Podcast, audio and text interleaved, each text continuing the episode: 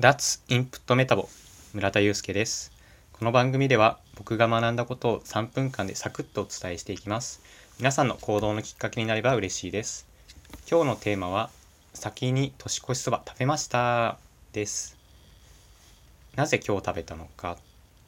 年越しそばの由来の2点についてお話ししていきます。よろしくお願いいたします。まあ年越しそばといえば大晦日31日の夜に食べるっていうのがまあ定着してるじゃないですか。でもなんで僕が今日食べたのかっていうのは2つ理由があります。1つ目は天ぷら屋さんが混んでるのを回避したかった。2つ目は2つ目は2018年最後の食事は一番好きなものを食べて締めくくりたいよねって思ったからです。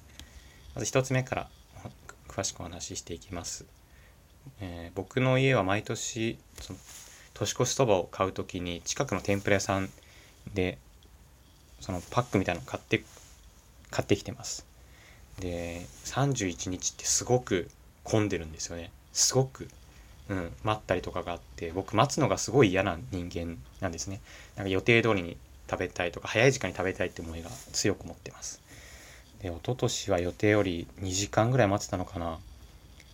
父親が取りに行ってくれたんですけどお店もすごく溢れ返ってたそうで何回も行ったり来たりしてて大変だなって思いました。で2つ目のその最後の食事が一番好きなものっていうのも単純にこれなんですけどやっぱりなんだろうな。最後は一番好きなもの食べて2018年をに2018年を振り返りたいなって思ったからですね。うん。で2つ目のテーマとして年越しそばの由来をお話ししていきます。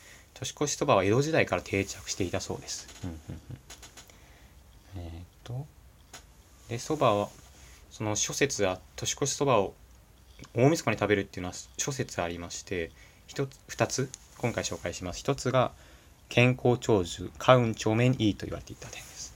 そばっていうのは長く伸ばして細く切って作る。でそれ食べるじゃないですか。その細く長くから来ているそうです。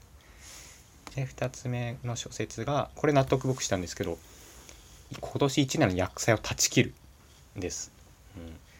そば、うん、って他の麺より切れやすいじゃないですか。そのうどんとかラーメンとかパスタに比べるとすぐ箸でパシッて切れちゃうところがあってそしてその大晦日に食べることで締めなんだろうパチッと断ち切って2019年から頑張ろうみたいな思いがあるんじゃないかなって思いました。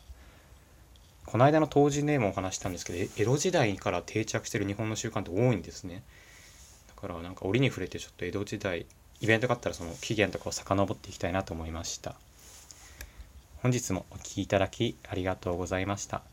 明日の夜明日の夜えー、えー、と年越しそばを食べる人は今年の1年の締めくくりとして。でその時に僕がお話した由来とかをに思いを馳せながら食べていただけると嬉しいです。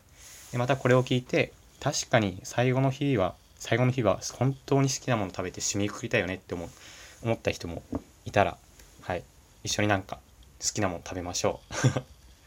本日もお聴きいただきありがとうございました。ではまた明日。